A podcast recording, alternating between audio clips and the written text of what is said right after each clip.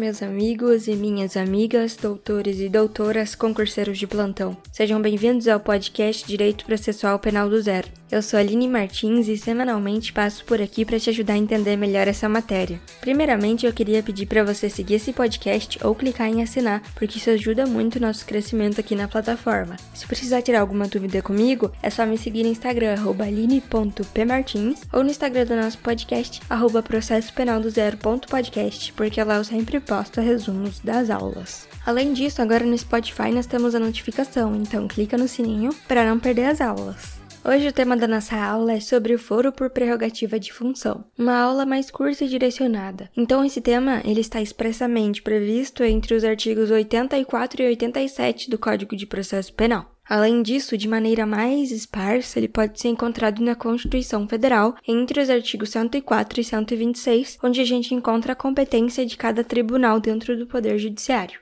Vamos lá então. Eu vou fazer a leitura de cada um dos artigos para vocês e depois eu vou fazer alguns apontamentos importantes. Artigo 84. A competência pela prerrogativa de função é do Supremo Tribunal Federal, do Superior Tribunal de Justiça, dos tribunais regionais federais e tribunais de justiça dos estados e do Distrito Federal, relativamente às pessoas que devam responder perante eles por crimes comuns e de responsabilidade. Já o parágrafo 1 e o parágrafo 2, ambos do artigo 84, eles foram revogados porque foram declarados inconstitucionais pela ação direta de inconstitucionalidade número 2797. O artigo 85 fala que nos processos por crime contra a honra, em que forem querelantes as pessoas que a Constituição sujeita à jurisdição do Supremo Tribunal Federal e dos tribunais de apelação, aquele ou a estes caberá o julgamento quando oposta e admitida a exceção da verdade. Artigo 86. Ao Supremo Tribunal Federal competirá privativamente processar e julgar. Inciso 1. Os seus ministros nos crimes comuns. Inciso 2. Os ministros de Estado, salvo nos crimes conexos com os do Presidente da República. Inciso 3. O Procurador-Geral da República, os desembargadores dos tribunais de apelação,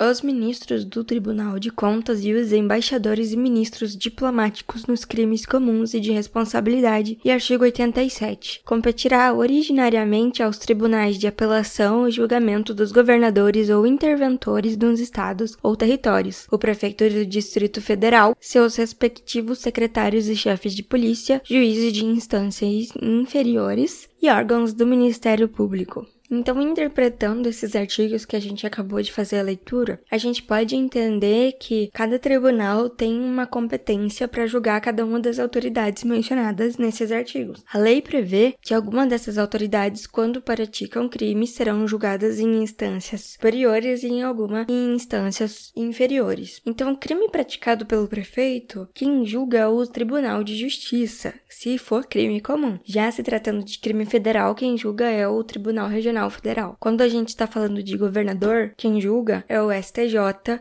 sendo tanto crime comum quanto crime federal. O presidente da República, quando comete crime comum, é julgado pelo Supremo Tribunal Federal. Já quando ele comete crime de responsabilidade, ele é julgado pelo Senado sob presidência do presidente do Supremo Tribunal Federal. Crime praticado por deputado federal ou senador também é julgado pela STF. Crime praticado por juiz estadual ou membro do Ministério Público Estadual, Tribunal de Justiça. E daí, quando termina esse mandato da autoridade? Por exemplo, um prefeito que está sendo julgado no TJ, mas o seu mandato terminou. Então, terminando o mandato dessa autoridade, o processo automaticamente descerá para a comarca onde o crime aconteceu. Se essas autoridades cometerem um crime de homicídio, a competência por prerrogativa de função prevalece sobre a competência do tribunal do júri quando está previsto lá na Constituição Federal. O Tribunal de Justiça da autoridade é que vai julgar o crime e não o Tribunal de Justiça em que aconteceu o crime. Por exemplo, nós temos um juiz que ele atua em certo estado, mas cometeu um crime crime em outro estado, mesmo assim, não é competência do lugar onde ocorreu o resultado, mas sim competência do lugar onde ele atua.